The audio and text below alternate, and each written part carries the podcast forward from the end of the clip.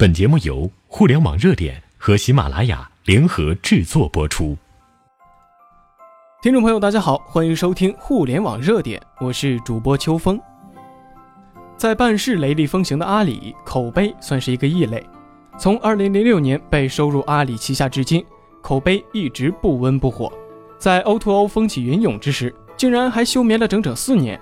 重新醒来之后，为了打出差异化，口碑 CEO 范驰宣布。口碑的定位是商家营销平台，要沉住气打持久战。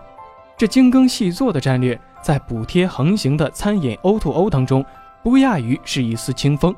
然而，残酷的市场会买账吗？在线上三分天下的 BAT，线下能力却一直被诟病。归根到底，是缺乏对线下资源的把控和商业逻辑的洞察。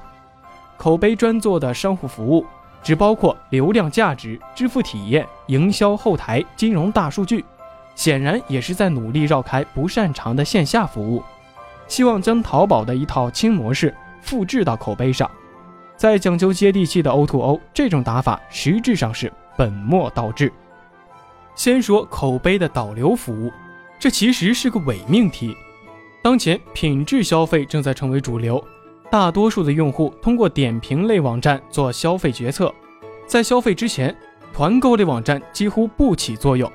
这也是美团一直在广告营收上乏力，而大众点评的推广事业部能成为现金流的根本原因。所以，O2O 的核心价值在商家，而不在平台。团购类网站要做的就是尽可能多的覆盖优质商家，靠广泛的覆盖范围。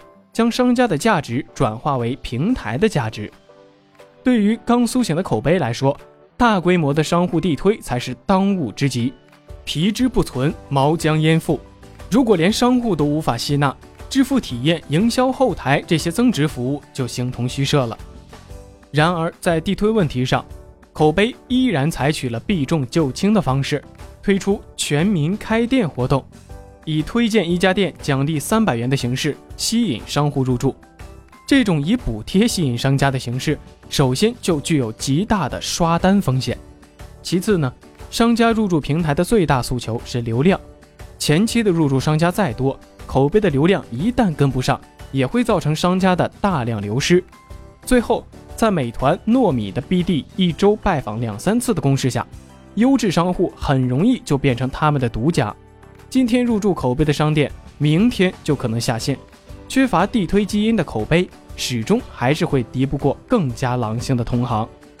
说到底，如今的口碑跟四年前并没有本质上的区别，依然是重线上轻线下的偏科生。在群狼环伺的 O2O，过于文静的玩家只有被吞掉的命。阿里布局 O2O 是为了拓展支付宝的应用场景。随着微信支付在线下的强势介入，腾讯把新美大收入囊中，阿里似乎不淡定了。进入二零一五年，阿里在 O2O 动作频频，重启口碑是一例，投资五八到家是一例。前者固然是要自己打天下的意思，但后者也说明阿里并不排除扶植代理人。在口碑发展不顺的当前，扶植之事似乎也更迫在眉睫。近日就有阿里要投资饿了么的传闻，考虑到口碑也有自己的外卖业务，这对口碑不啻是一个巨大的打击。范驰在接受采访的时候多次表示要专注打造商家服务生态，不参与价格战，甚至将生态壁垒的建立时间定为三到五年。在相对缓和的竞争环境下，口碑的战略无疑是教科书式的，但在今天的中国互联网行业。恐怕谁也不敢效仿。美团成立五年来融资超过十亿美元，算上新一轮的计划融资三十亿美元，未来将要烧掉四十多亿。至于百度，也早就声称三年要花掉两百亿人民币。补贴并非万能，但要快速建立用户基础，补贴是万不可少的。口碑要走的路固然有差异化的考虑，但是龟兔赛跑。乌龟最后胜出的关键是兔子的懈怠，难道口碑在等美团、百度的资金链断裂？这个战略近乎是赌博。假如美团此轮融资侥幸过关，百度铁了心真要投入两百亿元，那三五年后当这些平台完成了势力范围的划分，并且有余力建立竞争壁垒之后，就不可能有口碑的生存空间了。对于目光总是放在十年后的阿里来说，这一点他们不可能看不到。